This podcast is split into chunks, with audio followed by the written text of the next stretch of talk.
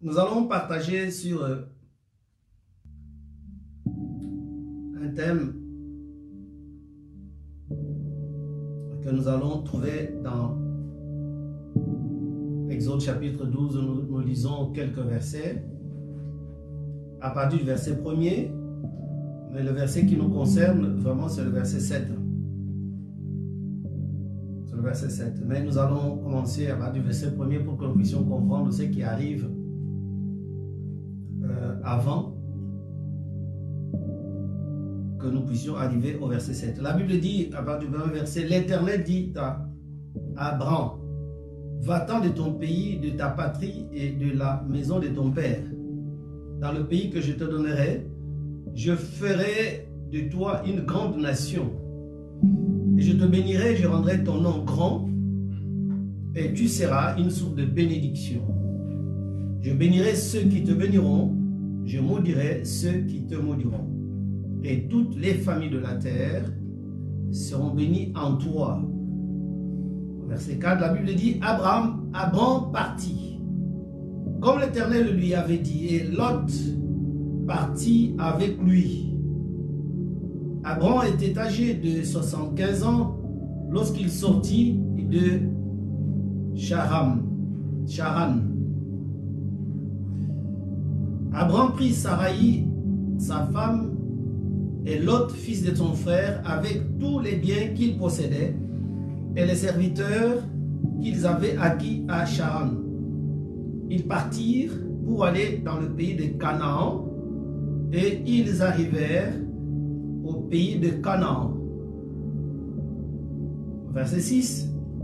Abraham parcourut le pays jusqu'au lieu nommé Sichem, jusqu'au chêne de Mamré ou le chêne de Morée.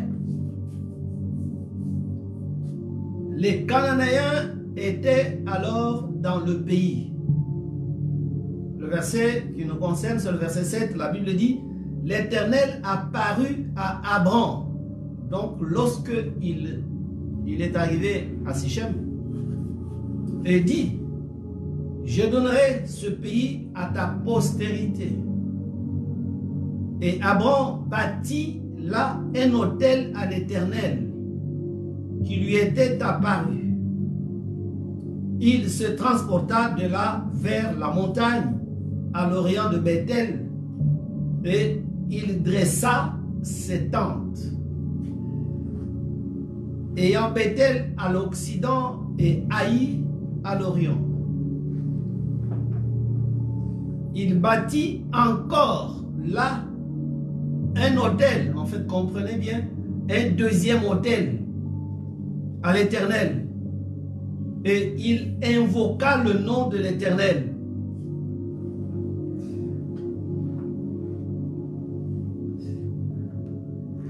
C'est très important. Nous voyons que Abraham, Dieu l'a rencontré et souvent nous, nous expliquons cela comme étant le moment où le Seigneur nous a, nous a vus et le Seigneur nous a rencontrés et nous a fait aussi sortir. Euh, mais seulement ici, vous voyez que Abraham était habitué dans ce, cet environnement. Abraham était un enfant d'un prêtre païen. Terras était son père et c'était un païen. Non seulement un païen, mais un prêtre. C'est-à-dire un sacrificateur euh, qui travaillait selon la coutume de, des dieux, de leurs pères, de leurs ancêtres. Ils sont les descendants des Nimrod. Et ils étaient euh, des gens qui étaient éduqués, qui étaient élevés et exercés dans, les, dans la magie, dans, dans les sciences euh, occultes.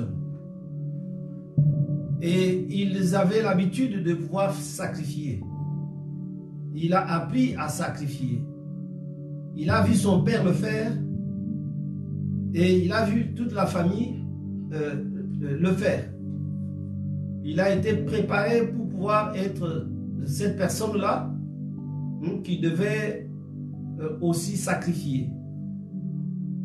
Euh, vous, comprendrez que Abraham, euh, euh, à l'âge où Dieu l'a rencontré, il avait 115 ans. Mais à ce moment-là, il n'avait pas encore d'enfant. Ce n'est pas qu'Abraham ne le sache pas. Abraham le savait. Le savait parce qu'il avait adoré les dieux, les dieux de son père, qui, qui étaient des dieux païens ou qui avaient pratiqué l'art de la magie, de la sorcellerie et, et consorts. Et dans ce genre de monde, euh, euh, rien ne peut leur arriver aussi sans qu'ils puissent le savoir. C'est que Abraham savait, peut-être par les dieux de son père, qu'il était ou qu'il devait mourir sans enfant. C'est la raison pour laquelle vous allez voir. C'est en fait c'est moi qui lis les textes et qui les interprète comme ça. Euh, ce n'est pas écrit, mais je crois que c'est la raison pour laquelle même lorsque Dieu lui a dit de partir, mais il n'est pas parti seul. Il a pris Lot. Lot qui était euh, l'enfant de son frère, son frère qui est décédé. Et il a pris cet enfant-là comme son, héritier. Parce que Abraham savait que moi, je n'aurai plus jamais d'enfant. Et lorsque euh, il, rencontre le Seigneur, il est dans cette configuration-là de, euh, de, la vie. Il, a cette configuration-là de sa destinée. Et son nom le trahit. Son nom trahit ce que je viens de dire. C'est pourquoi vous, remarquerez plus tard que Dieu lui changera de nom. Abraham avait reçu le nom qui signifie prince du peuple prince de la nation, prince du peuple. Donc c'est que il était bien préparé pouvoir euh, gérer, pour pouvoir euh, commander, pour pouvoir régner, mais régner sur le peuple. Euh, déjà dans sa pensée, dans sa destinée, c'était inscrit qu'il devait être un prince. il, a, il en a porté le nom, le nom de la famille. Et lorsqu'il rencontre le Seigneur, Dieu voit la destinée de cet homme. Il voit que les dieux de ses ancêtres l'avaient destiné à être euh, euh, un homme stérile, mais un homme qui devait toute sa vie travailler pour les autres, mais pas pour sa propre famille. Et toute la richesse qu'il avait emmagasinée, qu'il avait, qu'il avait rassemblée, toute cette fortune ne pouvait servir qu'aux autres, jamais à ses propres enfants. Il porte le nom d'Abraham, d'Abraham. Et le Seigneur le rencontre. Lorsque le Seigneur le rencontre, en fait, je, fais ce décor pour vous, vous montrer euh, quel genre d'homme Dieu a rencontré. Dieu a rencontré quelqu'un qui a servi les dieux païens. Dieu a rencontré quelqu'un qui avait une destinée. Dieu a rencontré quelqu'un que les ancêtres avaient destiné à un autre but. Entre guillemets, sans savoir quel était le but de Dieu. Mais les ancêtres l'avaient destiné à un autre but.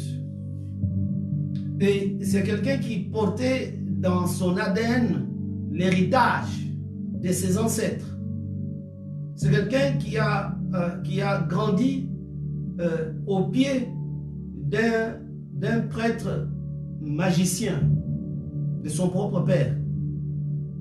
Il a grandi au pied d'un euh, traditionnaliste. Il a grandi au pied d'un animiste. Il a grandi et, élevé, été élevé au pied euh, d'un sacrificateur. Et il a appris le travail du sacrificateur. Et il a appris certaines vérités, euh, certains principes, peut-être naturels, mais je dis bien peut-être naturels, mais surnaturels. En fait, du monde il a appris certaines vérités. Suivez-moi bien. Abraham n'est pas quelqu'un qui vient comme ça sans savoir, sans rien savoir. N'est pas quelqu'un que Dieu a rencontré et a commencé à, à apprendre tout de Dieu. Il a eu un, ben, comment on peut dire, un background. Euh, il a eu des acquis qui ont précédé la rencontre avec Dieu. Et ces acquis, vous allez voir, que vont servir Abraham le futur. Et jusqu'au moment où il rencontrait Dieu, Abraham n'avait jamais soupçonné un seul instant qu'il devait rencontrer Dieu. Mais il devait savoir, il savait que avec tout ce qu'il était en train de faire, hein, sa vie était déjà vouée à, à, à, à cette destinée-là, à ce but-là, à, à cet objectif-là. Il devait être le prince qui devait vouer toute sa vie à servir sa nation, à servir son peuple. Et il devait le faire sans enfants. Et que les enfants, ses propres enfants, devaient être peut-être le peuple. Et c'est ainsi que lorsqu'il rencontre le Seigneur, le Seigneur lui dit, hein, sors. Sors de ta patrie, sors de ton pays, sors de la maison de ton père. En principe, euh, lorsque Dieu le rencontre, il devait, en fait, ça c'est la logique humaine, en fait, il, devait lui dire que euh, je vais t'envoyer aux États-Unis, je vais t'envoyer dans tel pays, et dans tel pays, tu vas prendre euh, telle route, tu vas prendre telle voie pour y arriver. Mais seulement Dieu commence par, par lui dire de sortir. Sors et sors et je t'enverrai dans un pays et il ne lui dit jamais quel pays. Il lui dit tout simplement, je t'envoie hein, dans un pays que je te montrerai. Abraham, la Bible dit, Abraham partit sans poser de questions. Dieu est en train de lui dire de pouvoir sortir de cette configuration traditionnelle. Il est en train de lui dire de sortir de cette éducation ancestrale. Il est en train de lui dire de sortir de cet environnement spirituel dans lequel il a évolué, dans le pays. Vous savez, lorsque nous, nous, venons en Christ, c'est pareil. Nous venons en Christ et il y a des choses que nous devons considérer. Il y a des choses sur lesquelles nous devons euh, euh, auxquelles nous devons faire très attention. Il y a des choses euh, qui, qui, collent à notre, à notre personne, qui collent à notre éducation, qui collent à notre, à notre âme.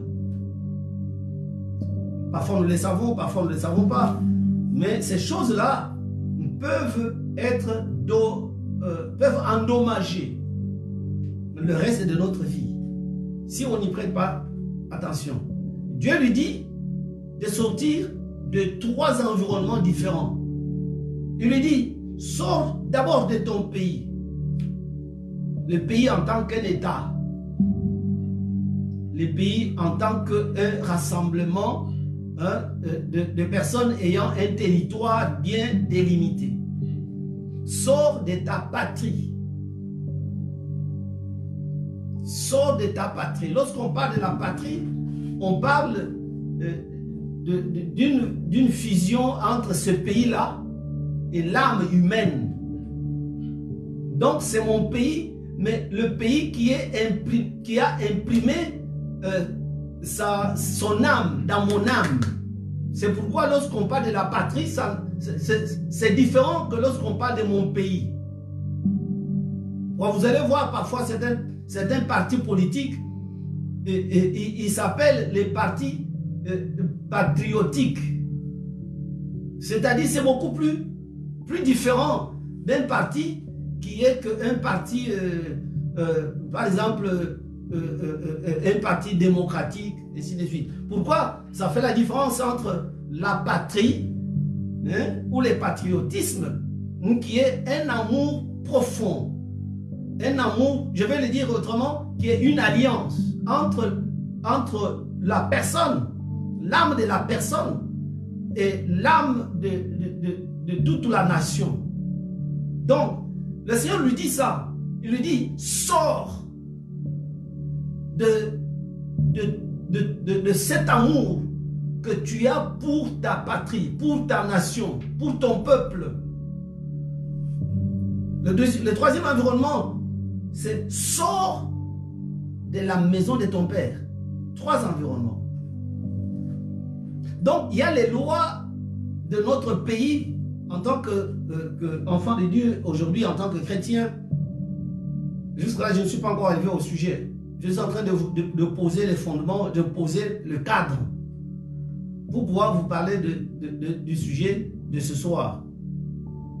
Lorsque Dieu appelle quelqu'un à venir à lui, Dieu l'appelle de sortir des trois environnements différents et qui ont caractérisé sa personne. Dieu l'appelle de sortir de trois, euh, euh, de trois endroits différents. Le premier endroit, c'est son pays. C'est pourquoi vous, vous entendrez euh, la Bible dire, c'est l'apôtre Paul qui l'explique bien, je crois, au Corinthiens, en fait, nous ne sommes plus les gens de notre propre pays lorsqu'on vient en Christ. C'est pourquoi il dit, il n'y a ni juif, ni grec. Il n'y a que des enfants de Dieu. Un seul Christ. Pourquoi? Parce que Dieu, dans sa pensée, lorsqu'il nous appelle, il nous appelle de sortir de notre pays. Il nous appelle de sortir de notre patrie. Il nous appelle de sortir de la maison de notre Père. Pourquoi? Il y a trois, euh, euh, trois caractéristiques qui sont imprimées dans notre vie et qui ont euh, influencé le caractère de quelqu'un, notre caractère. Le caractère de quelqu'un, vous allez voir, est influencé par l'environnement national de son pays. Vous allez voir quelqu'un qui sort, qui est, qui est euh, euh, euh, un, Anglais, il sort de l'Angleterre. Vous allez trouver que ça, c'est un Anglais. Déjà, sans savoir que son père c'est qui, sa mère c'est qui, hein, sans savoir sa province, vous allez trouver que ça c'est un Anglais. Vous allez trouver que ça c'est un Américain. Vous allez trouver que ça, c'est ça, c'est un, juif. Sans savoir, est-ce qu'il est de la tribu de Judas, de Benjamin, il est de la, tribu de, de Manassé ou de... Non, sans le savoir, vous allez trouver que c'est un juif. Je suivais un, euh, euh, un témoignage, un témoignage de, de quelqu'un qui est, juif, mais qui a accepté Jésus-Christ comme son sauveur. Et quand on lui posait la question de savoir euh, euh, euh, si il, a été appelé à abandonner le péché, à, venir en Christ, tout ça, vous savez, il a répondu que, bon, en fait, moi, je, je, suis juif. Je suis juif. Nous, nous ne sommes pas des païens. Vous comprenez? En fait, c'est l'exemple que je vous donne pour dire que il y a le, caractère national qui est sur chaque, chaque personne qui appartient à un pays quelconque, il y a le caractère de l'amour de ce pays-là. En fait, vous montez, vous descendez, un chrétien aussi grand, aussi rempli du Saint-Esprit qu'il soit, est attaché à son propre pays d'origine. Et il y a aussi l'éducation de ses parents tout ce que ses parents lui ont enseigné. Ça fait trois environnements différents qui caractérisent quelqu'un lorsqu'il vit en Christ. Et Dieu lui dit, sors de ces choses-là. C'est la première condition à remplir. Sors de ces trois environnements. Lorsque tu es sorti, je te montrerai là où tu vas aller. Parce que tu n'as plus de pays, tu n'as plus de patrie, tu n'as plus de maison familiale. La première chose que euh, je, veux vous dire avant que nous puissions parler de, notre sujet, c'est lorsque tu es un enfant de Dieu, lorsque tu es chrétien, lorsque tu as accepté Jésus-Christ comme Seigneur et Sauveur, lorsque tu as accepté Jésus-Christ comme euh, le, nouveau, le nouveau maître, lorsque tu as euh, écouté l'évangile, hein, le Seigneur, dans le message de l'évangile, il te lance trois appels. Le premier appel, c'est de sortir de ton, de ton pays. Tu ne peux plus dire que je suis camerounais, je suis ivoirien, je suis français, je suis américain, je suis indien, je suis chinois. Le, troisième, le deuxième appel, c'est que Dieu te lance l'appel pour le salut en te disant, sors maintenant de l'amour qui t'attache, sors de l'alliance entre toi et, ta nation. Troisième appel, sors de l'éducation de tes parents, bonne ou pas bonne. Sors de cette éducation-là. Parce que Christ te donnera un autre pays, Christ te donnera une autre patrie, Christ te donnera une autre famille. C'est pourquoi il a dit, lorsque vous venez en Christ, lorsque vous continuez à aimer votre père, votre mère, vos enfants, votre patrie, votre pays, votre nation, vos compatriotes, plus que moi, vous n'êtes pas digne de moi. C'est pourquoi souvent, euh, il faut quand même que nous puissions comprendre que nos églises ne doivent pas être des églises où on ne retrouve que des gens de la même nationalité. En fait, je ne dis pas que ce n'est pas des bonnes églises, mais ce sont des églises sectaires. Ou plutôt, ce sont des églises qui n'ont pas encore compris le message de l'évangile. Le message de l'évangile n'est pas adressé à un, à un groupuscule d'hommes d'une certaine ethnie. Le message de l'évangile n'est pas adressé, même Dieu quand il a appelé Abraham, Abraham, il lui a dit que je t'adresse un message pour sortir d'abord de ton pays, je te donnerai un autre pays, de ta patrie où tu auras une autre patrie, même de la famille de ton père, même de la maison de ton père, parce que je te donnerai un autre père. Mais alors, tu ne peux pas, en partant, emmener euh, l'autre pour que vous puissiez parler la, même langue, le même dialecte. Tu peux pas amener l'autre. Oh non, j'amène quand même l'autre. Non. Vous allez voir plus, plus loin. C'est une des raisons pour, pour euh, pour lesquels hein, Dieu a, a, laissé, a laissé Abraham pendant longtemps en train d'errer ça et là, ça et là, euh, jusqu'à ce qu'il se débarrasse de Lot. Donc, ce décor posé, Dieu voit Abraham euh, accomplir l'ordre qu'il a donné Abraham est sorti. La Bible dit, Abraham partit, comme l'Éternel le lui avait dit.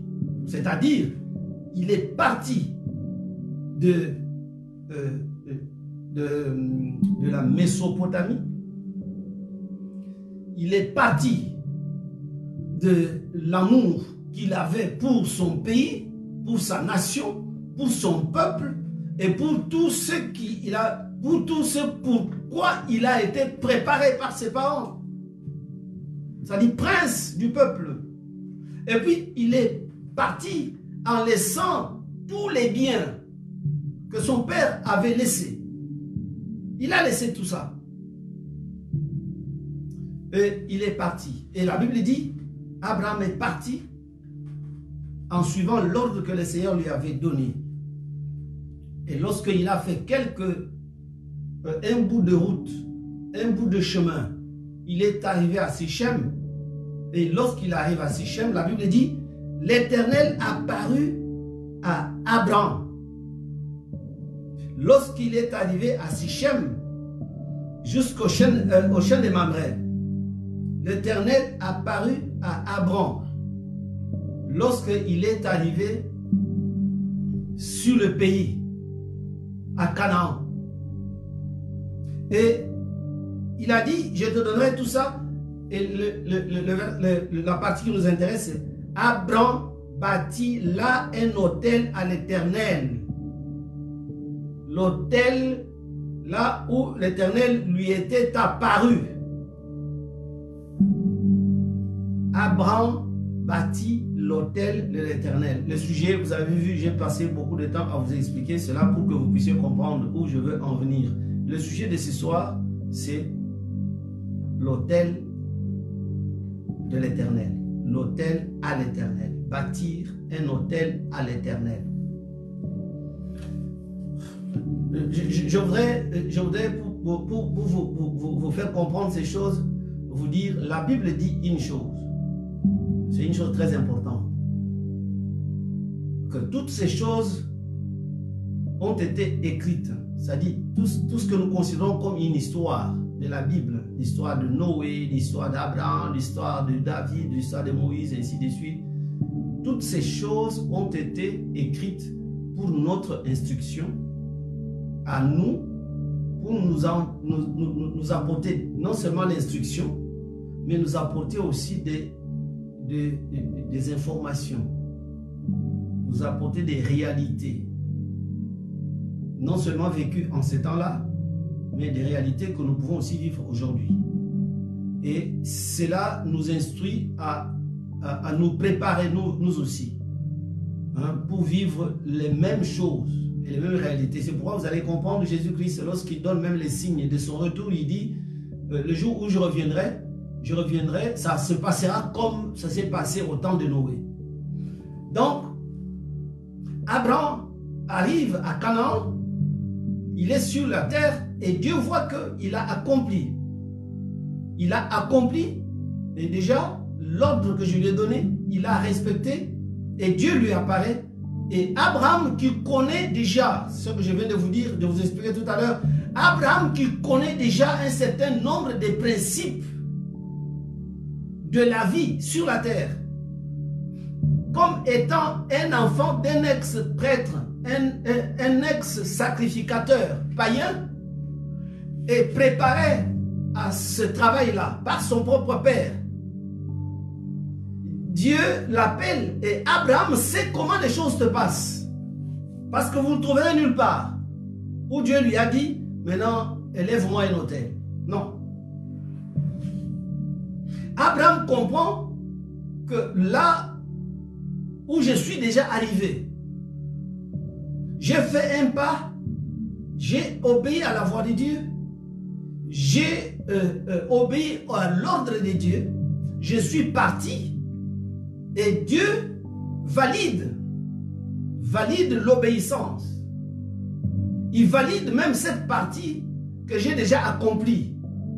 Mais alors, dans notre, dans mon éducation de sacrificateur, dans la pratique de la sacrificature, lorsque un Dieu vient à toi pour pouvoir entrer en contact, on dit bien entrer en, alliance avec toi, tu dois élever un hôtel. Vous allez lire, vous allez trouver qu'il n'y a nulle part où Dieu lui a dit euh, quand tu seras comme ça, tu vas m'élever un hôtel. Non. Bible dit, lorsque Dieu apparaît à Abraham et, donne une, euh, et répète la même promesse à Abraham, Abraham bâtit là un hôtel à l'éternel.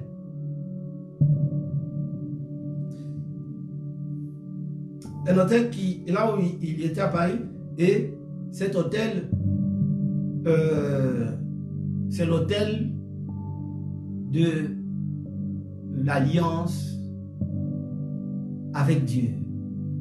L'autel là où l'Éternel lui était apparu, l'autel de l'apparition de Dieu. L'autel pour que Dieu puisse m'apparaître là, sur l'autel. Dieu, il m'apparaît comme ça, mais il faut que je puisse bâtir un hôtel. C'est quoi l'hôtel C'est quoi l'hôtel Euh, l'hôtel, c'est une table, en fait, c'est une table, c'est un ouvrage. Euh, euh, c'est un ouvrage qui a été qui, construit, peut-être en terre, peut-être en bois, peut-être en fer, mais en ce moment, c'était un ouvrage. Un ouvrage construit à une certaine euh, hauteur. C'est pourquoi on l'appelle hôtel. Hôtel, c'est en français, mais euh, en latin, l'hôtel signifie ce qui est élevé. Ce qui est élevé. Ça signifie aussi euh, là où on peut étendre, où on peut étaler, où on peut déposer. Là où on dépose, c'est l'hôtel.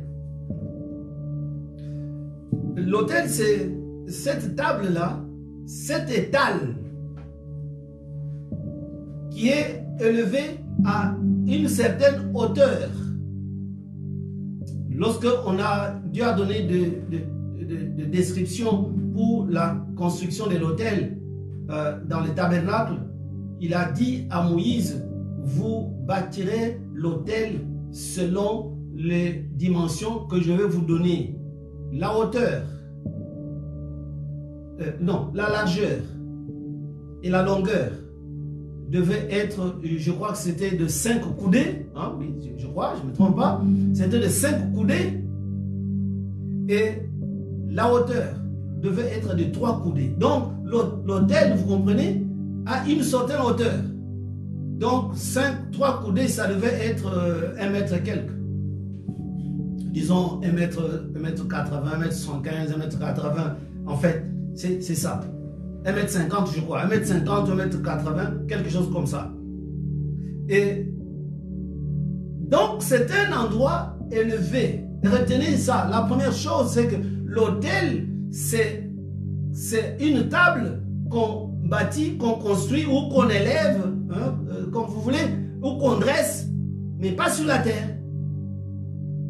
Mais à une certaine distance de la terre. Abraham a, appris ça de son propre père. Dans la maison, un certain nombre de principes dont Dieu s'est servi pour pouvoir faire comprendre aussi certains principes divins, certains principes euh, de Dieu, certains principes célestes. Dieu, la première chose que tu dois retenir, c'est que l'autel c'est un endroit élevé. Ce n'est jamais par terre. L'autel, c'est un endroit qui est, qui est préparé. La Bible dit, Abraham bâtit l'autel. C'est lui-même qui le fait. Ce n'est pas qu'il a trouvé l'autel. Il a bâti l'autel. Donc, c'est quelque chose que toi, tu dois bâtir de tes propres mains, par ta propre initiative, conduit par l'esprit qui est en toi. Dieu ne doit pas te dire, fais-moi ça, fais-moi ça, construis-moi ça. Non, Dieu euh, euh, euh, a, mis à nous une certaine éducation. Dieu n'a pas dit à Abraham, tout ce qu'Abraham est en train de faire pour, après avoir eu la foi en Dieu, il ne l'a pas appris par Dieu. Il a eu une préparation, un préparatif même dans l'éducation de ses propres parents, il y a certaines choses que nous devons apprendre, même quand nous sommes chrétiens. Il y a de certaines choses que mon frère, ma soeur, toi qui me suis, tu dois avoir appris de tes propres parents. Il y a certaines personnes qui viennent à l'église et qui font le malin et qui croient qu'il y a certaines choses. Il y a tout. Ils doivent apprendre. Oui, mais je ne savais pas. Oui, mais je ne savais pas. Ah non. On doit savoir que Dieu on le respecte. Même nos parents, même quand on était dans les religions, on ne savait même pas, on ne priait pas. Nos parents, lorsque tu parles mal de Dieu, tu dis attention, attention, attention. Tu parles de Dieu, tu parles de Dieu là, tu parles de... Attention. On le savait. La crainte de l'éternel. Si quelqu'un vit en Christ et il n'a pas la crainte de l'éternel, c'est tant pis pour cette personne. Parce que même ses parents ne lui ont même pas appris ça, même dans la vie de sa nation, même dans la vie de son, de son pays. Il n'a jamais appris que Dieu, il est Dieu et on le respecte, on le craint. Alors, c'est un problème. En fait, je voudrais dire que Abraham a appris de son propre père que Dieu, on ne le rencontre pas par terre. Hmm, je parle un peu comme ça. Dieu, on ne le rencontre pas sur des endroits bas, bas. On ne le rencontre pas dans un lieu bas. Dieu, on le rencontre dans un lieu élevé. Et ce lieu s'appelle hôtel. C'est pourquoi, pour pouvoir rencontrer Dieu, il faut bâtir. On dit aussi, il faut dresser un hôtel. On dit aussi, il faut élever l'hôtel. C'est quoi l'hôtel? L'hôtel, c'est cette table-là. Mais pourquoi on doit le lever? Pourquoi on doit le lever? Parce que Dieu, il, il est lui-même élevé et on ne peut pas le recevoir dans un lieu qui n'est pas élevé. L'hôtel, c'est l'unique lieu de rendez-vous avec Dieu. L'hôtel, c'est l'unique lieu de rencontre avec Dieu. Abraham le savait. Abraham a servi des dieux étrangers, des idoles. Il a, il a servi. Il savait que même les dieux des idoles, les dieux de l'agriculture, les dieux de vin, les dieux de la maternité, les dieux du foyer, les dieux du mariage, les dieux de la natalité, les dieux de la beauté, les dieux de, euh, de, la sémaille, les dieux de blé. En fait, Abraham a servi tous ces dieux-là, en fait, une multitude de dieux. Il savait, même les dieux de, de l'alcoolisme, on ne les rencontrait pas dans un, dans un lieu et il élevait toujours un hôtel. Alors, pour les grands dieux, lorsqu'on veut le recevoir dans un lieu bas, alors euh, on, ne comprend rien, on n'a rien compris. Que symbolise l'autel? L'autel est le symbole de l'élévation, l'élévation de Dieu, est le symbole de l'adoration, est le symbole de la connexion avec Dieu. Parce que Dieu, pour se connecter avec Dieu, on ne se connecte pas n'importe où. On se connecte avec Dieu sur l'autel. Sur l'autel qu'on a bâti pour lui et pour lui seul. Pour l'autel qu'on a bâti pour cet usage.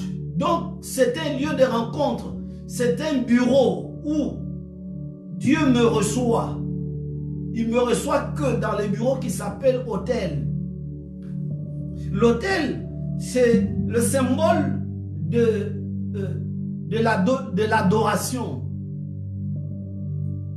C'est que si j'élève l'hôtel, c'est que j'ai élevé l'adoration vers Dieu sans maudire, sans parler.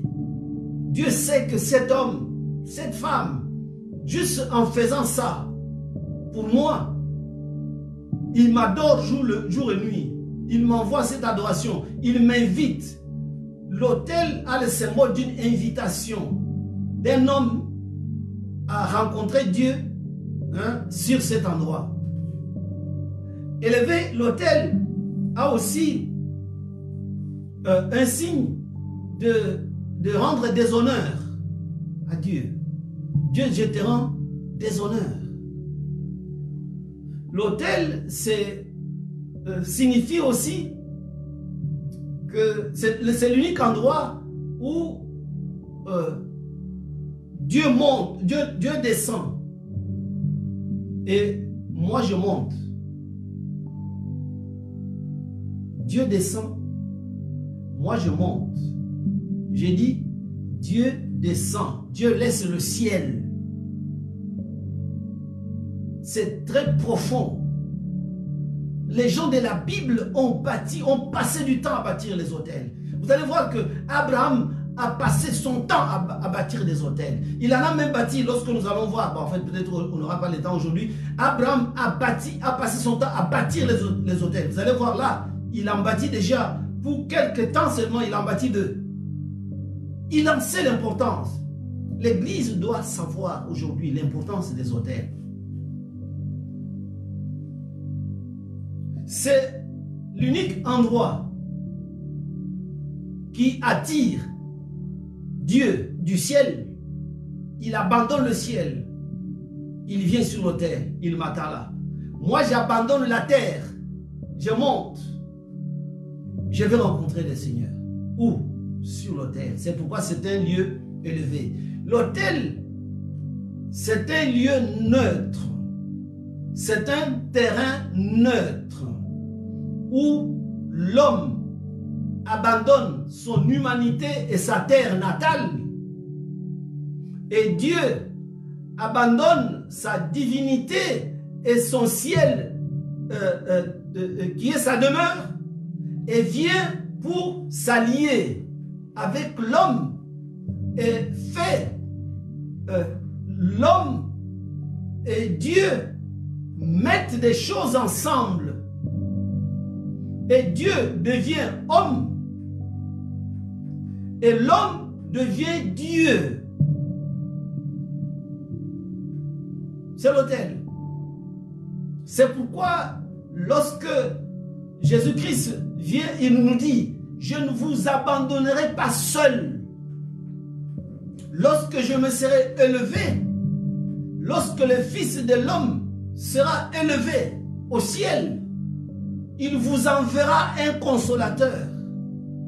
L'Esprit qui nous rend des hommes Dieu et l'Esprit qui nous élève à un certain niveau pour que nous soyons euh, dans, euh, euh, reçus dans un terrain neutre. Que Dieu nous reçoive dans un terrain neutre. L'autel, c'est le terrain neutre que toi qui m'écoutes dois penser à élever de tes propres mains, avec tes propres moyens, de ta propre initiative. Le pasteur ne le fera pas à ta place.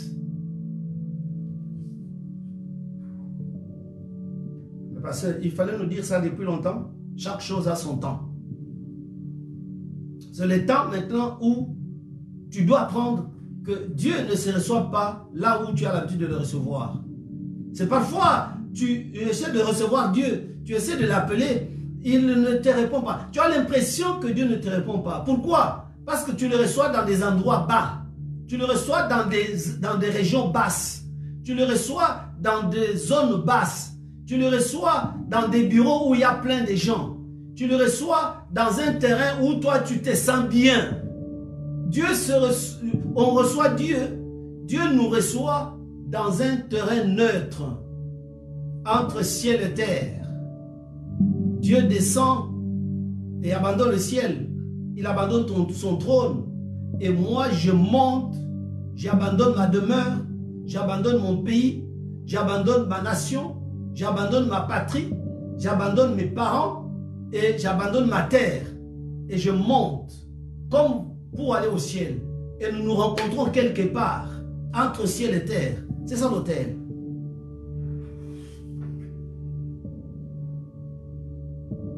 L'autel est aussi symbole de sacrifice. On ne lève pas seulement l'autel pour le plaisir de lever. On lève l'autel parce qu'on veut sacrifier. On sacrifie quelque chose. C'est-à-dire, on donne des offrandes qui nous coûtent cher. L'autel, c'est le, lieu de l'immolation on immole. Même Dieu, il sait, dans sa divinité, dans ses principes divins, Dieu sait que même lui, pour pouvoir avoir l'homme, pour pouvoir tisser une alliance avec les hommes, et toutes les alliances du monde, que ce soit entre les hommes, que ce soit entre Dieu et les hommes, toutes les alliances se passent sur l'autel c'est-à-dire avec des sacrifices et souvent des sacrifices sanglants. Vous avez compris? Pourquoi les gens ne comprennent pas euh, que Dieu lui-même, connaissant les lois de, l'alliance et voulant faire l'alliance, même si c'est la nouvelle alliance avec les hommes, Dieu a, a mis l'autel et il a sacrifié son fils. Comme on peut dire, Dieu a sacrifié son propre fils sur l'autel de son amour. Dieu a sacrifié Jésus-Christ, son propre fils, son fils unique, sur l'autel du salut pour toi et moi, pour que Dieu puisse faire alliance euh, euh, euh, avec lui, en fait, faire l'alliance, je dirais, avec moi, avec toi. Dieu a élevé un autel. C'est quoi? C'est la croix. Il y a une parole dans les évangiles qui dit, comme Moïse éleva le serpent dans le désert, le Fils de Dieu sera élevé. Et quand le Fils de Dieu sera élevé, il attirera les gens vers lui. Vous savez, élevé là, peut-être il y en a qui disent que c'est élevé pour aller au ciel. Bon, je, ne sais pas. en fait, ça peut aussi être ça. Hein. En fait, je ne sais pas. Vous savez, la parole de Dieu a plusieurs, plusieurs interprétations. Mais moi, je le comprends dans les sens de l'autel. Lorsque le Seigneur, le Fils de Dieu, sera élevé, élevé où? Élevé pour être mis sur l'autel. Parce que Jésus-Christ, lorsqu'il a été crucifié, il a été crucifié sur la terre. On a étalé la croix et on l'a cloué sur le bois, la croix étant étalée par terre. Et lorsqu'on a fini, on a élevé la croix. Et Jésus-Christ, en tant que le sacrifice parfait, a été élevé.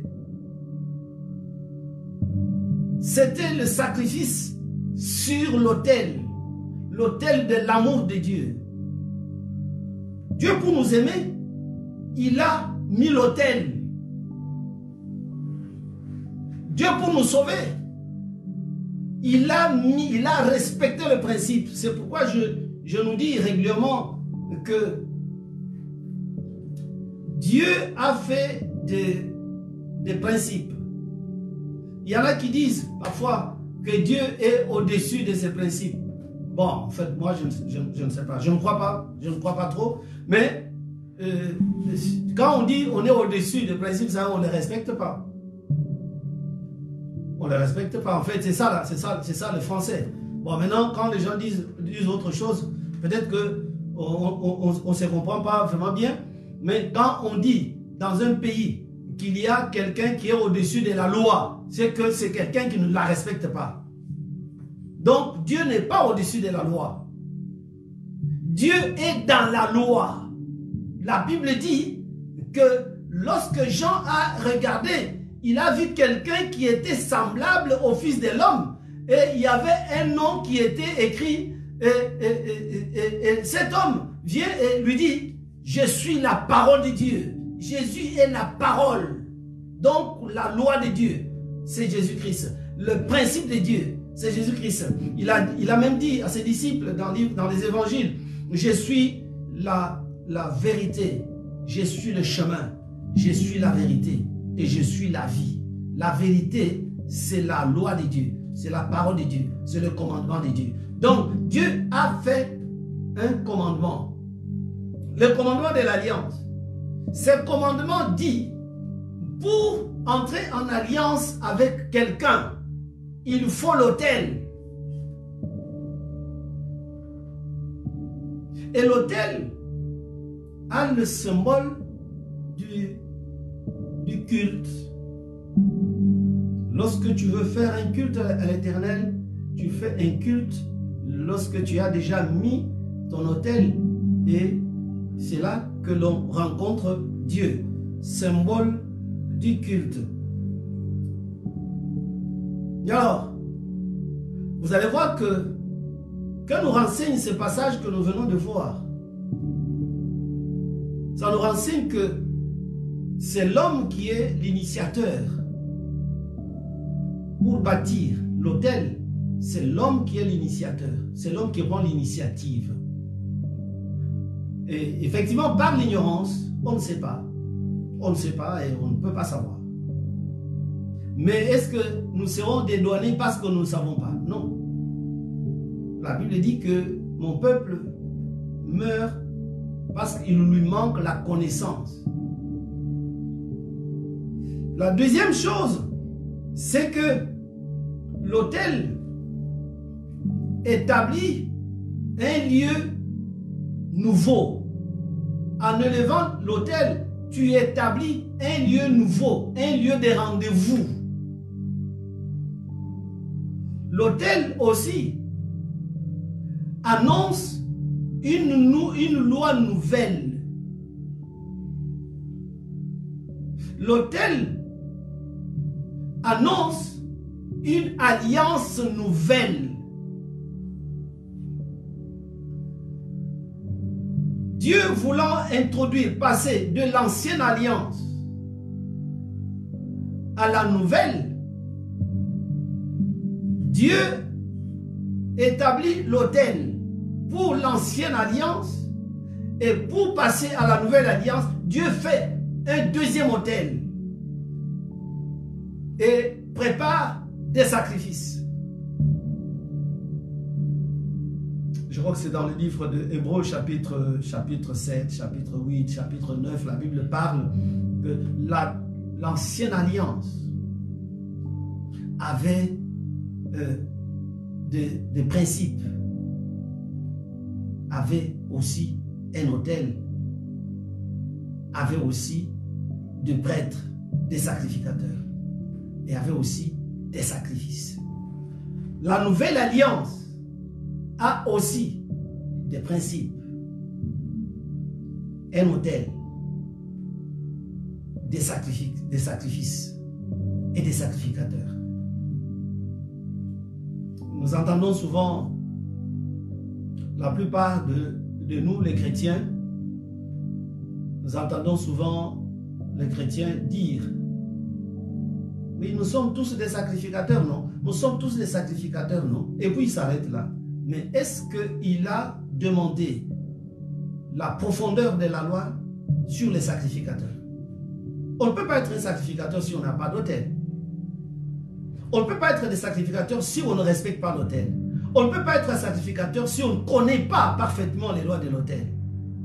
On ne peut pas être sacrificateur si on n'est pas préparé à la sacrificature.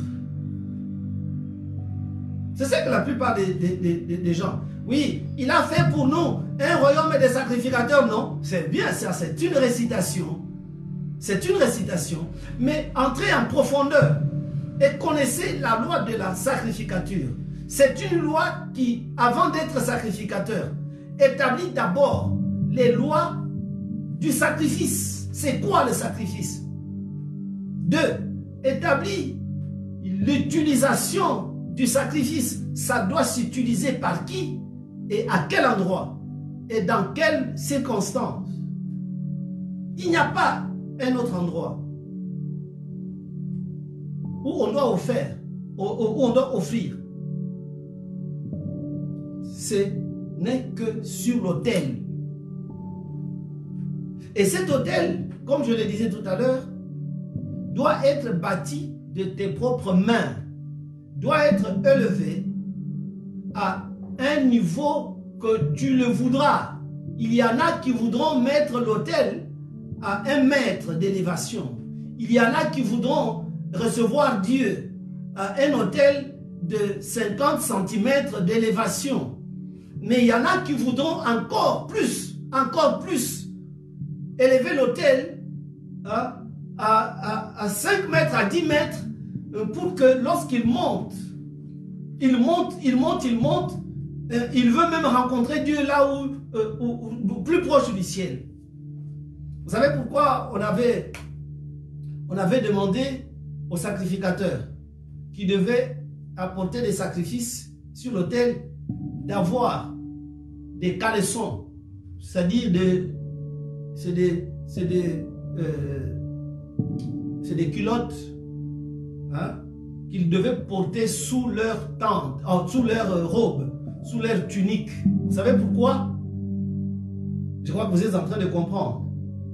Parce que au moment où ils devaient être choisis pour pouvoir apporter des sacrifices sur l'autel, et comme l'autel se trouve à un lieu très élevé, ceux qui devaient rester en bas ne pouvaient pas voir sa nudité. Et quand ils montaient pour aller apporter, de poser le sacrifice sur l'autel, ils montaient. Et ceux qui restent en bas ne doivent pas voir sa nudité. C'est pourquoi il était réglementaire pour ceux qui étaient choisis pour pouvoir apporter l'offrande sur l'autel de mettre en dessous de leur robe, de leur tunique, un caleçon.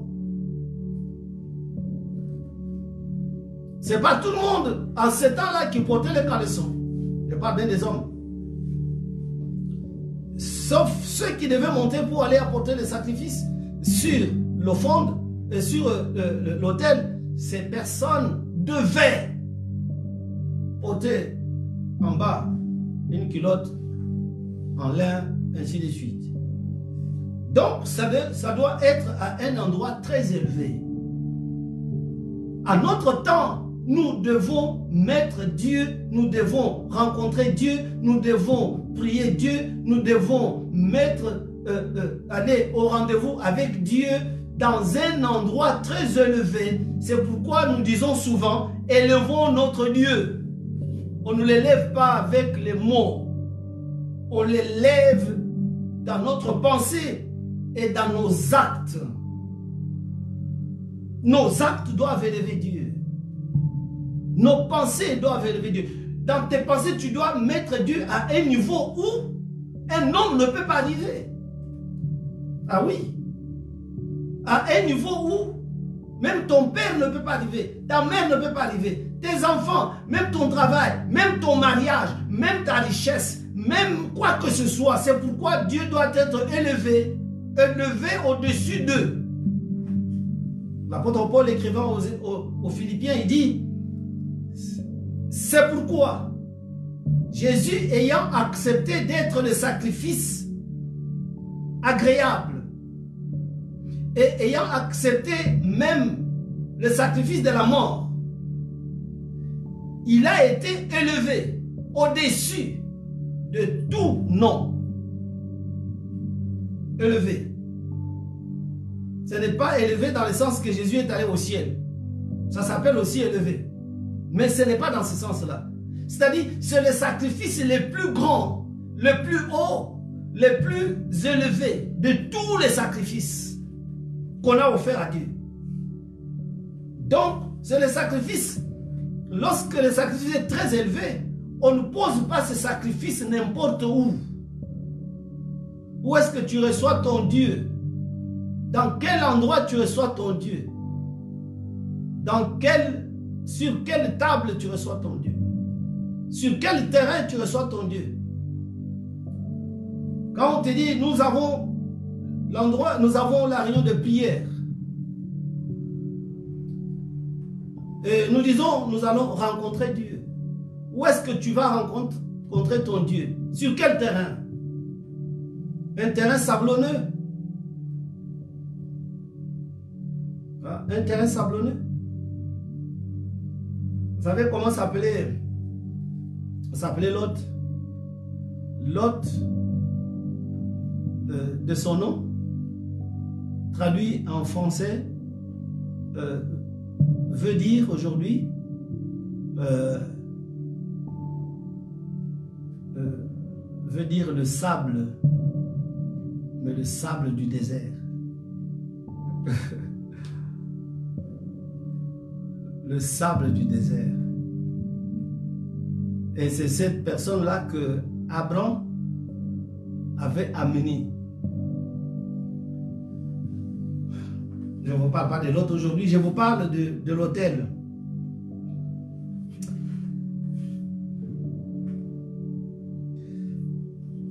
Et l'importance de l'hôtel euh, communique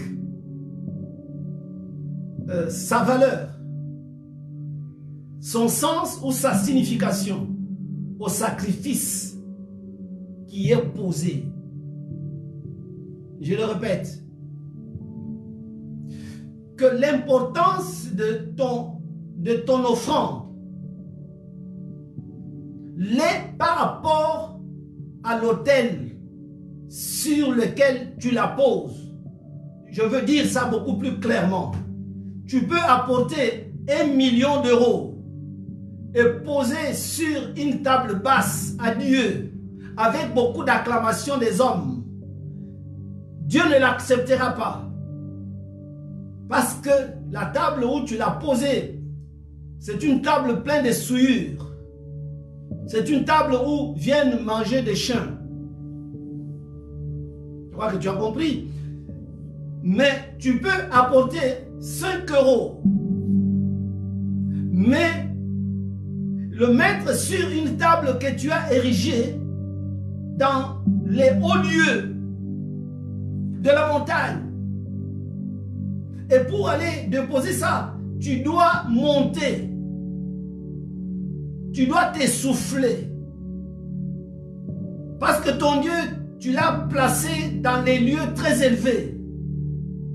Parce que ton hôtel, tu l'as bâti dans les lieux très élevés. C'est pourquoi vous allez comprendre que dans l'ancien temps, les autres dieux qui voulaient se faire adorer plus que les dieux d'Israël, ils allaient placer leurs hôtels dans les hauts lieux. Et la Bible les appelle les hauts lieux.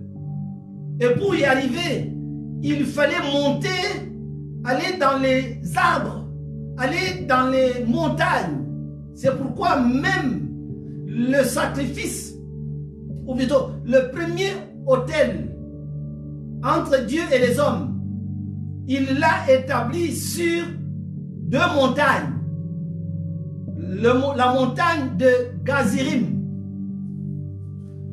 Je crois l'autre montagne, c'est montagne des balles, quelque chose comme ça. Et lorsque Dieu a dit à Abraham d'aller lui sacrifier Isaac, il lui a dit d'aller le sacrifier sur une montagne que Dieu lui indiquerait. Abraham est arrivé, il est allé jusque à la montagne de Morija. Il faut monter.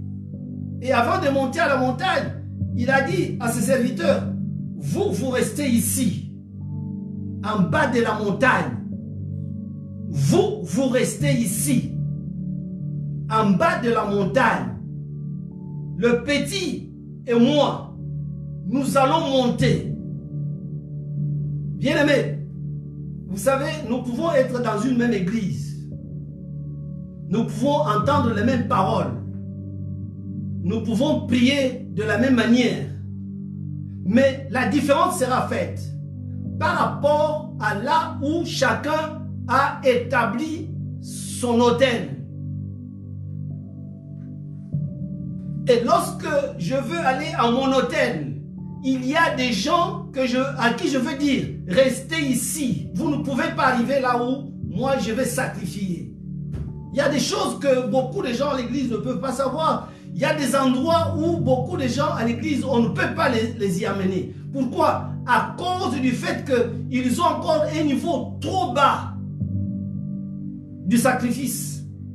Et ils n'ont même pas commencé leur hôtel. Et lorsqu'ils veulent le commencer, ils l'établissent n'importe où, dans, un, dans des endroits quelconques. Dieu, il est le Dieu très haut. C'est comme ça qu'on l'appelle. Il est le Dieu très haut. Donc, l'autel ne se conçoit pas sans sacrifice. Je parle à l'église. Pas d'hôtel, pas de sacrifice. Quand il y a l'hôtel, inévitablement il y a le sacrifice. Et Dieu, pour venir sur la terre, pour venir répondre à tes prières, il faut que tu sois son allié. Dieu ne vient pas répondre euh, à des gens avec qui il n'est pas entré en, alliance. Et lorsqu'il y a alliance, inévitablement, il y a l'autel qui se cache en dessous.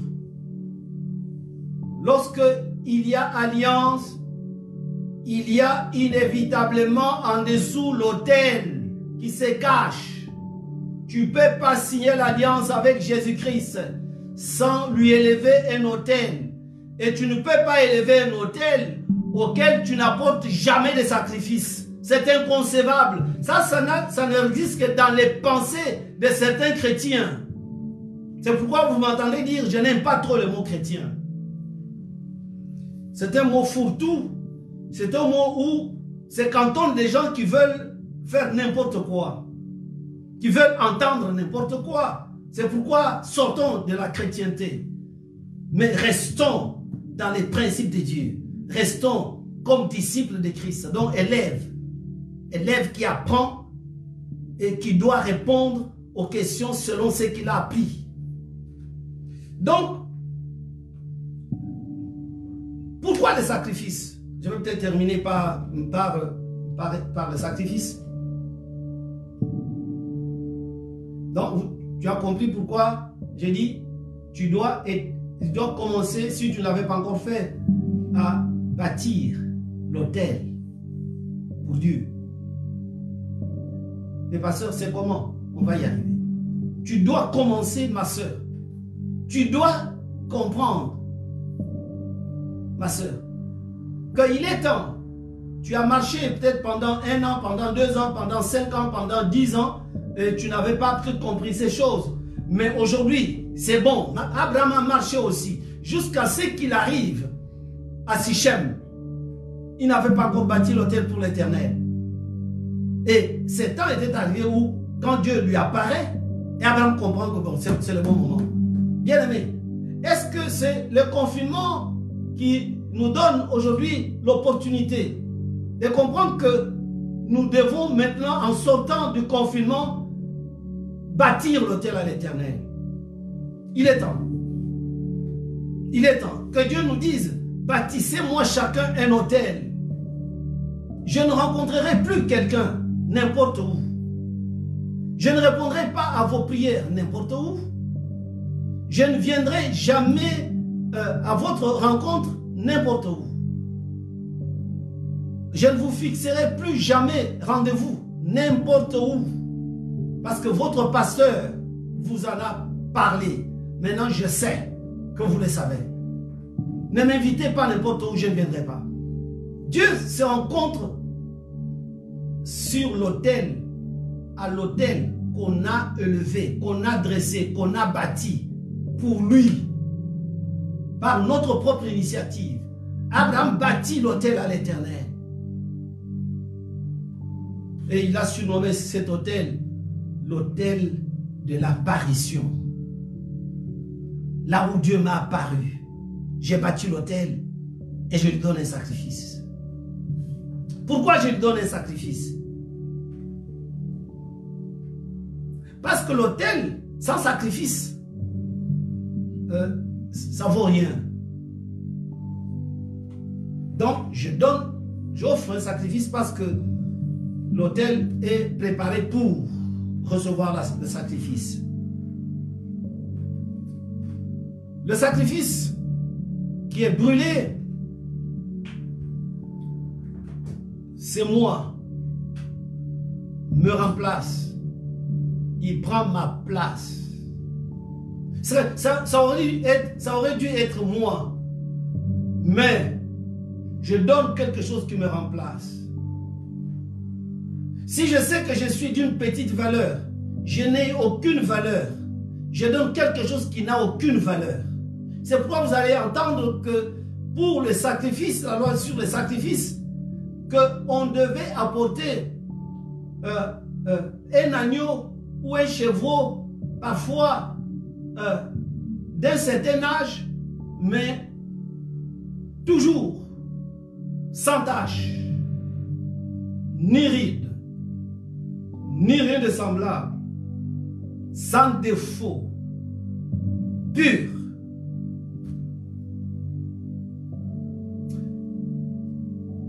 la valeur de, la personne, c'est la valeur de son sacrifice.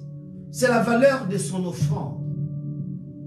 Si vous voyez aujourd'hui, il y a beaucoup de débats sur les offrandes que nous pouvons apporter à Dieu. Je parle bien à Jésus-Christ, notre Sauveur. Si vous entendez des débats là-dessus, vous qui m'écoutez, sortez de ces débats. Sortez de ces débats. On veut réduire votre Dieu et donc réduire votre offrande. Et lorsqu'on réduit votre offrande, vous réduisez et vous, parfois même, vous anéantissez votre hôtel et Dieu n'y reviendra plus.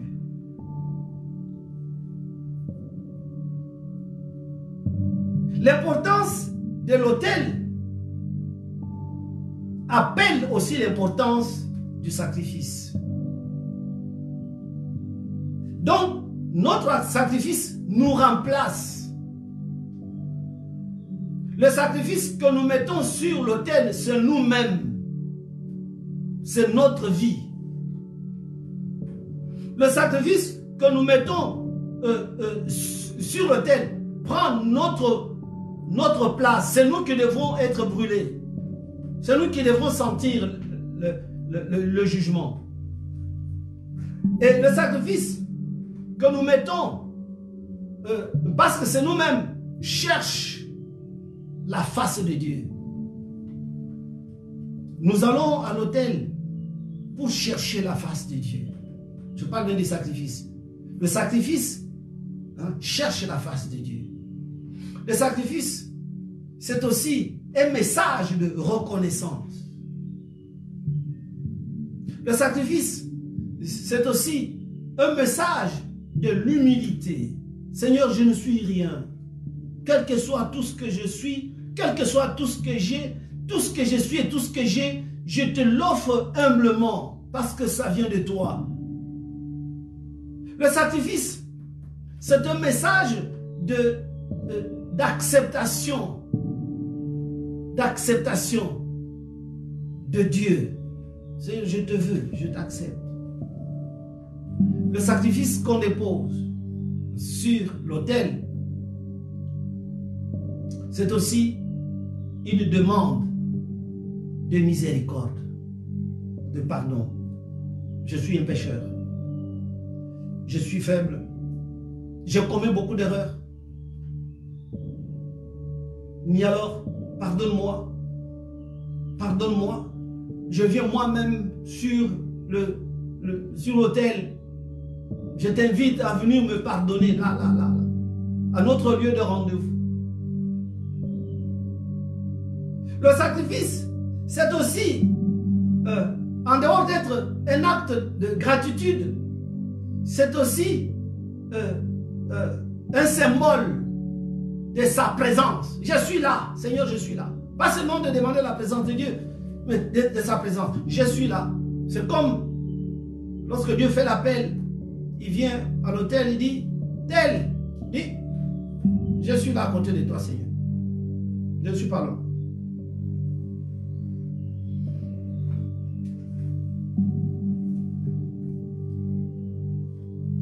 Il y a un texte que je vais lire pour, terminer. Je vais lire le, texte des Hébreux? pour terminer aujourd'hui. Hébreux chapitre 13, je lis à partir du verset 10 jusqu'au verset 16. Il est écrit, nous avons un hôtel dont ceux qui font le service au tabernacle n'ont pas le pouvoir de manger. Extraordinaire. Nous, toi et moi, nous avons un hôtel où tous les religieux ne peuvent pas avoir le pouvoir de manger. Ils ne peuvent pas s'approcher de cet hôtel. C'est un hôtel glorieux un hôtel, un hôtel merveilleux, un hôtel euh, euh, rempli de lumière. Un hôtel placé dans les lieux très élevés. Un hôtel euh, euh, ferme et éternel. Un hôtel en or massif. Nous avons un hôtel. Un hôtel rempli de puissance. Cet hôtel-là, là veut dire, nous avons un hôtel dont ceux qui font le service au tabernacle n'ont pas le pouvoir de manger. Ils ne peuvent pas manger à cet hôtel. Pourquoi? C'est tellement élevé que les religieux ne peuvent pas y parvenir. Élève, élève aussi le standard très haut. Élève aussi la foi très haut. Élève aussi ton zèle pour Dieu très haut. Élève ton amour pour le Seigneur très haut pour que tu puisses avoir le pouvoir de te rapprocher de cet hôtel. Et la Bible dit, au verset 11, les corps des animaux dont le sang est porté dans le sanctuaire par le souverain sacrificateur pour les péchés sont brûlés hors du camp. C'est pour cela que Jésus-Christ aussi, afin de sanctifier le peuple, par son propre sang, a souffert hors de la porte. Au verset 13, l'âme dit, sortons, sortons pour aller, sortons pour aller, aller à Jésus-Christ, hors du camp, en portant son opprobre, car nous n'avons point ici-bas de cité permanente. La Bible dit, nous n'avons pas ici-bas de patrie. Nous ne sommes pas permanents dans nos patries. Nous ne sommes pas permanents dans nos pays. Nous ne sommes pas permanents dans les maisons de nos parents. Nous n'avons rien ici-bas de permanent. Ne nous attachons pas aux choses de la terre, aux richesses de la terre, au, caractère de la terre, au système de la terre, parce que ce n'est pas permanent. Mais nous cherchons la cité, la patrie qui est à venir. Au verset 15, par lui, par Jésus-Christ. Offrons sans cesse à Dieu un sacrifice de louange. Voilà. Le premier sacrifice c'est le sacrifice des louanges. Je vous ai dit que lorsque tu, es, tu ériges un hôtel, l'hôtel doit avoir une signification dans ta pensée. C'est le symbole de rencontre avec Dieu, c'est le symbole de rendez-vous avec Dieu, c'est le symbole de l'élévation, c'est le symbole de l'adoration, c'est le symbole du culte, c'est le symbole de l'immolation, du sacrifice, ainsi de suite, ainsi de suite, de tout ce que je veux vous dire. C'est le symbole de ta présence, mais c'est le symbole aussi de la présence de Dieu. Mais c'est pourquoi la Bible dit, tu ne peux pas aller sur l'autel sans sacrifice. Et alors, la Bible dit, c'est pourquoi la Bible dit, au fond, sans cesse. Le premier mot euh, dans, ce, dans, ce, euh, dans ce verset, c'est sans cesse, c'est-à-dire continuellement continuellement. Fond, à Dieu sans cesse, continuellement. Lorsque tu as, tu as élevé l'autel, tu dois être ma soeur, tu dois être mon frère. En tant que sacrificateur conscient, tu dois comprendre que l'autel ne doit pas rester vide. Et le premier sacrifice que tu apportes à Dieu, c'est le sacrifice des louanges le sacrifice d'adoration, le sacrifice de, de gloire que tu rends à Dieu. C'est le, sacrifice de culte. Tu dois avoir un culte dans ta pensée, dans ton cœur, et rendre ces cultes à Dieu régulièrement. En fait, régulièrement, non, c'est sans cesse. Ça dit sans s'arrêter. L'apôtre Paul écrivant écrivant aux, Thessaloniciens, il leur dit la même chose. Dit, priez sans cesse. Priez sans cesse.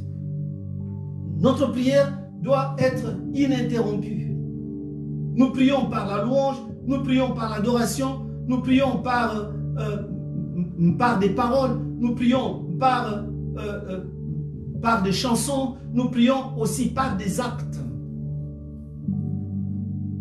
Nous prions par notre propre vie, nous prions par nos propres comportements, nous prions par notre, notre présence dans tel ou dans tel environnement. Notre sacrifice doit être sans cesse. Ça ne doit pas s'arrêter. Et le premier sacrifice que nous apportons, que toi tu m'écoutes, tu dois porter à Dieu sur cet hôtel que tu as bâti toi-même, à, à, la distance que toi tu veux. Je vous ai tout expliqué, j'étais beaucoup plus clair. Si tu veux que ton hôtel soit à 50 cm, ça c'est toi-même. Si tu veux que ton Dieu vienne te rencontrer sur la table basse, ça c'est toi-même. Moi j'étais tout expliqué. Si tu veux que ton Dieu soit, euh, euh, soit au-dessus de la montagne de Kilimandjaro. Tu vas construire ton hôtel là-bas, c'est toi-même. Maintenant, lorsque tu as bâti l'hôtel, tu dois savoir que Dieu va te retrouver sur cet hôtel sans cesse. Comment? En y apportant des sacrifices. Apportons sans cesse des sacrifices de louanges. Sans cesse. Et la louange inclut le culte. Un enfant de Dieu doit, doit aimer le culte, doit aimer l'adoration, doit aimer la louange, doit aimer là où, où il y a la prière. Moi, je suis étonné que parfois les gens, parce qu'ils sont fatigués, ils se disent, je suis fatigué, je ne vais pas aller à la prière. Oh, parce que j'ai tellement de choses à faire. Lorsqu'on on, on, prie, les gens sont pressés. Pressés, oui, mais fais vite là, fais vite là. Donc, il est déconnecté. Il est dans ces choses qui sont à la maison et il ne peut pas prier. Ah, mon Dieu, c'est vrai. C'est quel sacrifice qu'on donne à Dieu. Lorsque son esprit n'est pas là. C'est quel sacrifice qu'on donne à Dieu. Lorsque pendant qu'on est en train de prier, son esprit est ailleurs. Quel sacrifice? La Bible dit, au fond, la première offrande au fond, sans cesse à Dieu. Quoi? Un sacrifice. Donc la louange ne doit pas être une prière. Parce qu'une prière, ça a une connotation euh, un peu, euh, un peu, pas négative, hein, a une connotation euh, simpliste, très simpliste, très simplifiée. C'est-à-dire, je demande et je demande et je demande. Non. C'est un sacrifice, la louange. C'est un sacrifice que le culte. Et les cultes avec nos mots, les cultes avec nos paroles, les cultes avec nos cœurs, les cultes avec nos vies. C'est pourquoi l'apôtre Paul dit dans le livre de Romains chapitre 12 au verset 2, il dit, offrez à l'Éternel vos corps comme un sacrifice vivant. Voyez? Et c'est cela le culte agréable qui est parfait pour Dieu.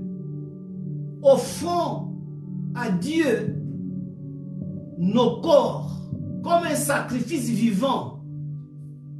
La première chose, le premier sacrifice que Dieu attend sur l'autel que tu as érigé, c'est toi-même, c'est tes mains, c'est tes pieds, c'est ton corps, c'est ta bouche, c'est ton cœur, c'est pas l'argent.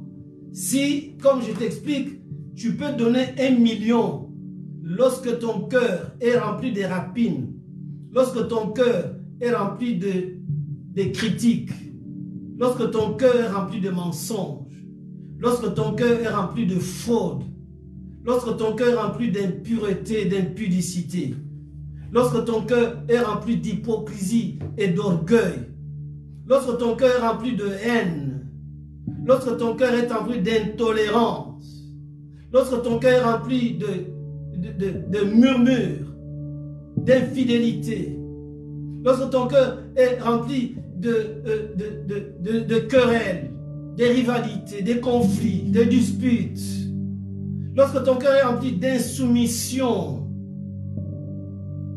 ce cœur-là, tu donneras un million et tu déposeras sur ton hôtel. Dieu ne les prendra jamais. Nous, nous les prendrons parce que nous, on ne connaît pas.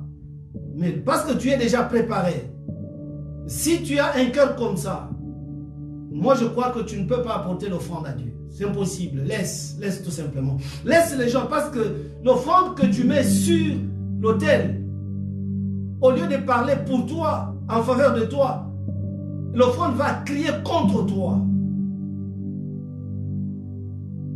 Apportons à Dieu un sacrifice de louange. Et la Bible dit, c'est le fruit de nos lèvres qui confesse son nom, le culte. Comme je viens de vous expliquer le culte.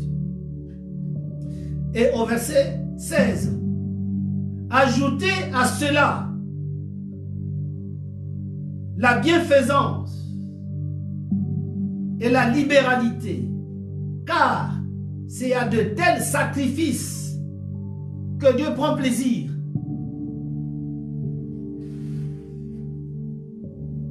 Ajoutez à cela le, les actes, les œuvres de bienfaisance. C'est un mot qui, comme vous l'entendez bien, est formé de deux mots. C'est un mot composé de mots bien et verbe faire. La bienfaisance,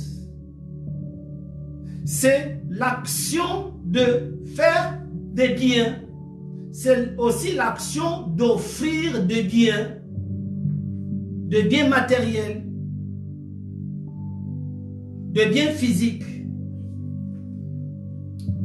mais aussi de faire, c'est-à-dire de poser des bons actes, des bonnes œuvres. Vous comprendrez que le sacrifice que le Seigneur attend sur son autel, ce n'est pas seulement les fruits de nos lèvres qui confessent son nom. Ce n'est pas seulement une vie sainte, mais c'est aussi des actes palpables qui sortent d'un cœur saint. C'est aussi des œuvres palpables. C'est quoi? C'est offrir des sacrifices de tes biens. Offrir les sacrifices des libéralités. Les libéralités, c'est tout ce que tu peux donner. Dans le mot, vous sentez, il y a, il y a le mot libre. C'est-à-dire, tout ce que tu donnes à Dieu sans qu'on te dise fais ça, fais ça, donne ça, donne ça. C'est ça qu'on appelle les libéralités. Parce que j'ai entendu beaucoup de connaisseurs euh, dire que oui, dans la Bible, Dieu a dit que chacun doit donner comme il veut. C'est ce qu'on appelle les libéralités. Mais il y a aussi les actes ou les œuvres de bienfaisance. Ce sont des sacrifices les libéralités, ce sont des sacrifices.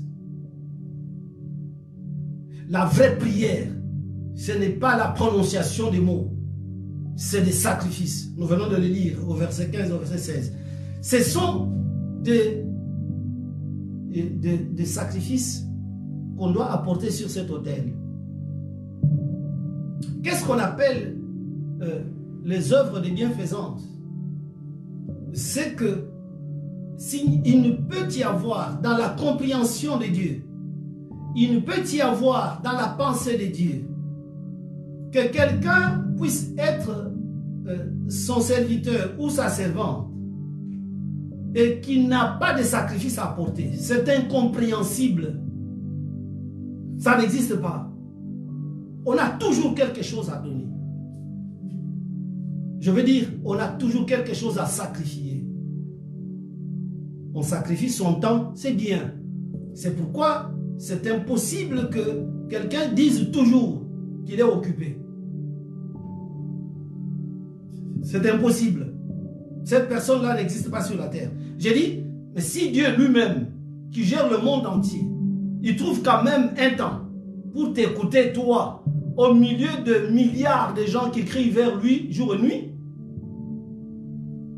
avec toujours les 24 heures. Parce que Dieu n'en a pas plus. Hein. Il a aussi les 24 heures. Et alors, dans ce cas, si toi, tu dis toujours que tu es occupé, occupé, occupé, c'est que tu n'as pas compris le sens du sacrifice.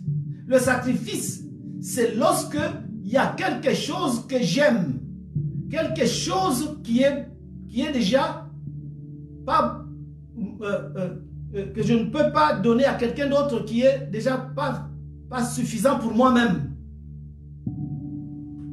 Mais que je dois donner à quelqu'un d'autre. Alors dans ce cas, il faut, il faut vraiment le sacrifier. Il faut vraiment faire beaucoup d'efforts pour pouvoir le donner. C'est pourquoi la Bible ne parle que de sacrifice. Donc, la première chose que tu dois donner, c'est ton cœur. La deuxième chose que tu dois donner, c'est ton temps. La troisième chose que tu dois donner, c'est ton argent.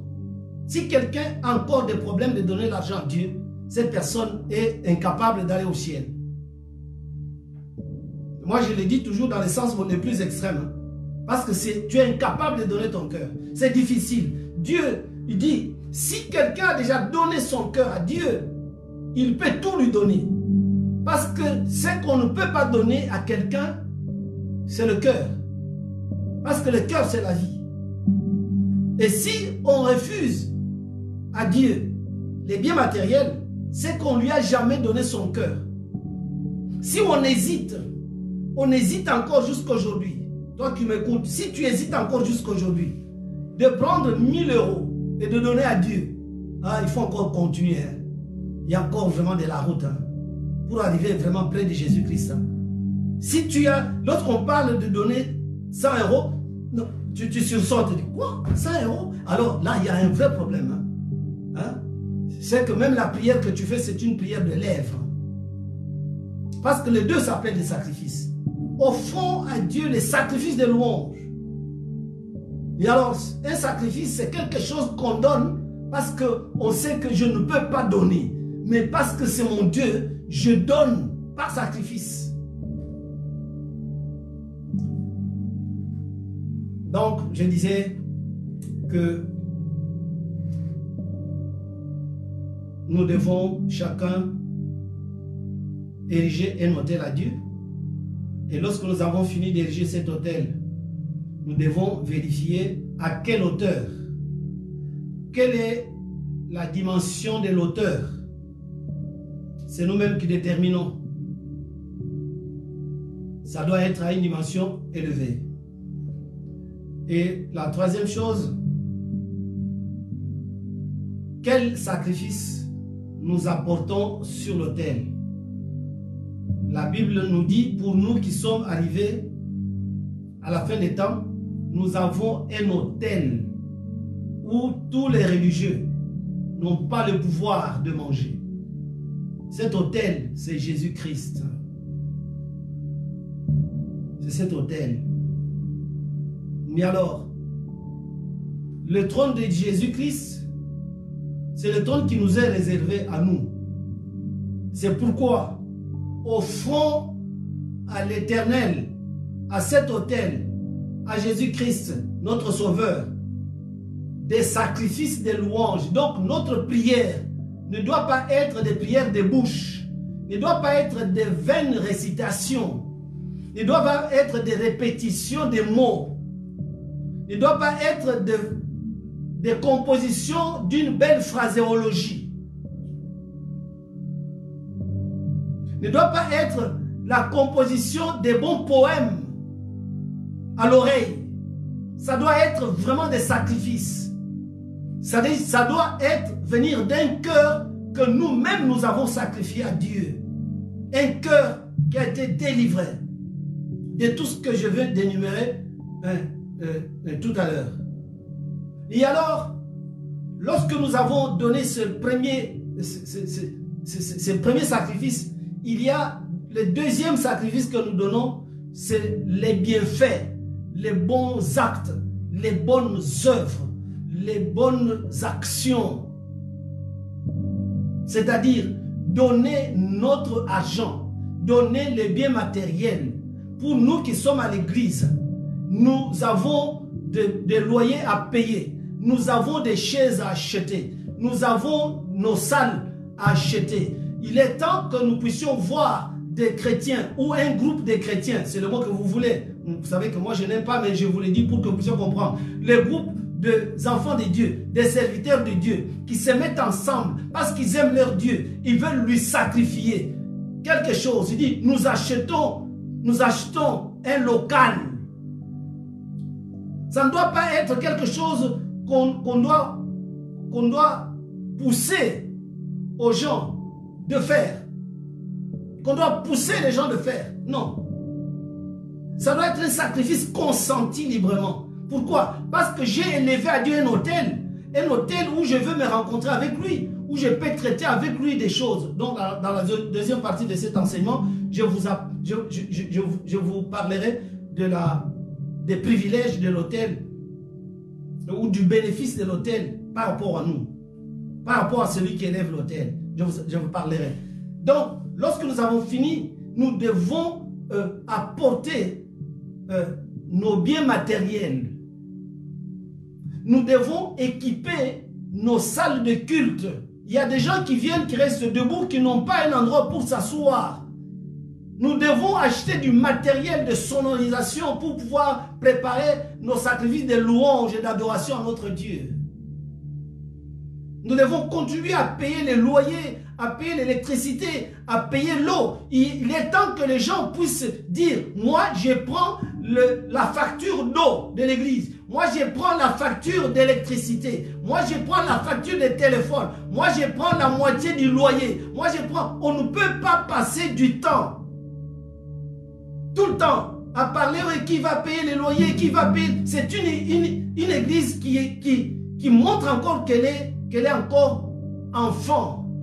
Il y a beaucoup d'enfants. Il y a beaucoup de gens qui ne sont, pas consacrés. Il y a beaucoup de gens qui n'ont pas l'esprit de sacrifice. Il y a beaucoup de gens qui se sentent toujours des observateurs, qui doivent toujours apprendre ce qui se passe dans l'église, parce qu'ils ne connaissent pas. Ils ne viennent que pour leurs propres intérêts, mais ils n'ont jamais pensé un seul instant à ne fût-ce que un hôtel, un endroit où eux et Dieu se rencontrent seul à seul. Ils n'ont jamais goûté les bienfaits de construire un hôtel à Dieu. Si les gens pouvaient le comprendre, ils pouvaient déjà avancer, beaucoup se développer, beaucoup prospérer. Pourquoi? Parce que je sais où je rencontre Dieu. Et je sais, quand je le rencontre, il y a des grandes choses qui se passent. Je sais, quand je le rencontre et que je pose mon sacrifice, je sais que Dieu ne peut pas repartir au ciel hein, sans prendre des résolutions pour moi dans son cœur. En fait, c'est ça un peu euh, l'enseignement de ce soir, c'est bâtir un hôtel.